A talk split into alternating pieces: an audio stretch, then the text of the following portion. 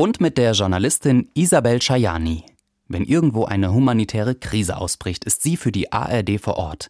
Als das Flüchtlingscamp Moria auf Lesbos abgebrannt ist. Oder direkt in den ersten Tagen des russischen Angriffskriegs vor zwei Jahren. Live hat sie von der ukrainisch-polnischen Grenze in den Tagesthemen über den Exodus von Frauen und Kindern berichtet. Aber sie vergisst in der Masse nie den einzelnen Menschen. Das fasziniert mich so an ihr. In ihrem aktuellen Buch Nach Deutschland hat sie fünf Menschen auf der Flucht über eine lange Zeit intensiv begleitet. Auch Ruhi aus dem Iran, der wie die Autorin selbst der Religion der Bahai angehört. Die Bahai repräsentieren die jüngste Weltreligion und werden im Iran, dem Land, aus dem Shayanis Vater in den 50er Jahren nach Deutschland kam, systematisch verfolgt. Isabel Shayani ist dankbar, dass sie in Deutschland geboren und groß geworden ist. Es gibt so viele Sachen, die so normal sind für uns wie die Luft zum Atmen, die aber so ungewöhnlich sind für Menschen, die in Autokratien leben mussten. Ich war zwölf, als die Revolution im Iran stattfand. Ich konnte aktiv sein, ich konnte als Frau die Klappe aufmachen oder es lassen. Ich habe eine unglaubliche Freiheit hier. Gleichzeitig jemand, der genauso alt ist wie ich und im Iran aufgewachsen ist und Bahai ist, der ist total an den Rand gedrückt worden. Was ich damit sagen will, ist, ich genieße hier wirklich durch die Verfassung geschützt die Selbstverständlichkeit, meine Religion ausüben zu dürfen. Und dort ist es so, dass die Leute einen derart hohen Preis mit ihrer eigenen Biografie zahlen müssen, das treibt mich unheimlich an. Was sie auch antreibt, ihr Glaube an Gott. In ihrer Kölner Bahai-Gemeinde ist sie sehr aktiv. Was bedeutet ihr Religion? Dadurch, dass wir jeden Tag in den Schriften lesen, müssen wir natürlich sozusagen den Kanal nach oben lebendig halten, das mystische Verhältnis zu Gott. Das ist das eine. Ich glaube, das braucht man. Das muss immer hin und her funken. Das ist am Ende das, was sozusagen dem Herzen und der Seele das Leben gibt. Und dann ist es aber das andere sozusagen, dass man ins praktische Tun kommt und mit der Gemeinde zusammen auch was macht. Und dabei alle Menschen im Blick hat, weil alle Geschöpfe Gottes sind.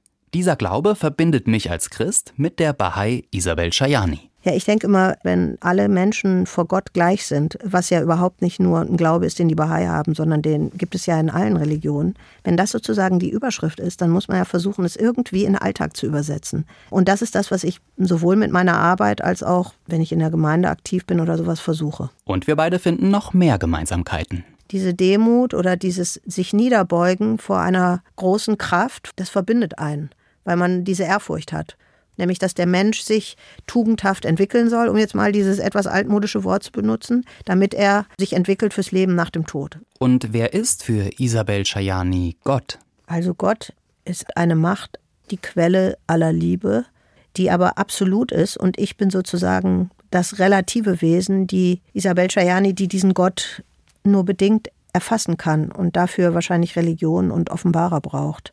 Gott ist die Kraft, das ist mein Glaube, die mich wahrscheinlich nie verlässt und auf die wir uns immer verlassen können. Ich treffe Isabel Schajani in Köln. Die vielfach preisgekrönte Journalistin moderiert den Weltspiegel und ist Programmchefin von WDR4U, einem Online-Angebot auf Arabisch, Persisch, Englisch und Deutsch für Menschen, die hierhin geflüchtet sind. Integration liegt ihr am Herzen und da sieht Chayani die Kirchen als wichtige Partner. Der Papst hat das Thema absolut auf dem Schirm, sonst wäre er nicht auf Lampedusa gewesen, würde das Thema immer wieder ansprechen und bringt dann da auch, finde ich, einen Ton von Gerechtigkeit und Menschlichkeit mit großer Deutlichkeit rein. Und ähm, in, der, in der evangelischen Kirche ist es natürlich auch wichtig, die haben ihr eigenes Boot gechartert, um Seenotrettung voranzutreiben. Aber auch hier in Deutschland erlebt sie immer wieder Ehrenamtliche, die sich für geflüchtete Menschen einsetzen. Sie glaubt, die Kirchen sind ein so wichtiger Baustein von Zivilgesellschaft. Die lebendige Zivilgesellschaft ist zum Teil, nicht ausschließlich, aber ist zum Teil ja ganz stark getragen von Kirchenarbeit. Und diese Gemeindearbeit vor Ort, ja hallo, die ist es doch, die am Ende Integration möglich macht, oder nicht? Sie hat sogar eine, wie ich finde, super spannende These. Flucht und Migration seien in der Bibel von Abraham über Mose bis zu Jesus, Maria und Josef so sehr Thema, dass sie zum Wesen des Christentums gehören. Ich glaube, dass die Geschichten eigentlich alle im Christentum vorhanden sind und deshalb auch bei Christen wirken. Also ich sage Ihnen mal, in meinem Vorort, ja, in Köln, wo ich da wohne, da ist eine Dame aus der katholischen Kirche, die hat dann jetzt dreimal die Woche ein junges afghanisches Mädchen unterrichtet, damit sie nicht auf die Förderschule muss. Ey, da habt ihr so ein Potenzial. Ihr habt es in eurer DNA, diesen Stoff, diese Thematik. Gestrandete Menschen, die in Athen, Paris oder Calais auf der Straße leben oder in Deutschland in einer Asylunterkunft vereinsamen. Isabel Schajani interviewt sie immer wieder. gibt ihnen eine Stimme und weiß deshalb, welchen Unterschied Helfer machen, egal ob in der Kirche oder einer anderen Organisation, die sich für geflüchtete Menschen engagieren. Das sind am Ende die, die den Leuten hier in Deutschland regelrecht das Leben retten. Das wissen die auch alle. Also jemand, der das jetzt hört und der sich da engagiert, der weiß, warum er das macht. Die werden aber so wenig gelobt. Aber das sind die Leute, die den Unterschied machen. Echt. Und das ist so wertvoll. Und Kirche ist gesegnet mit solchen Leuten. Ey, ihr müsst die pampern und fördern. Das ist so toll.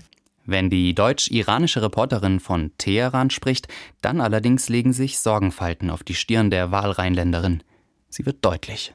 Wir haben auf den Iran geblickt vor ungefähr anderthalb Jahren, als die jungen Frauen und Männer da so mutig auf die Straße gegangen sind und wahnsinnig viel riskiert haben.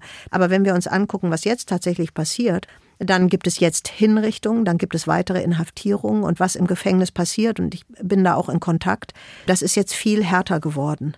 Und das ist eigentlich was, was sehr besorgniserregend ist. Deshalb braucht es Ihrer Meinung nach auch dringend mehr humanitäre Visa für Menschen aus dem Iran, also legale Einreisen.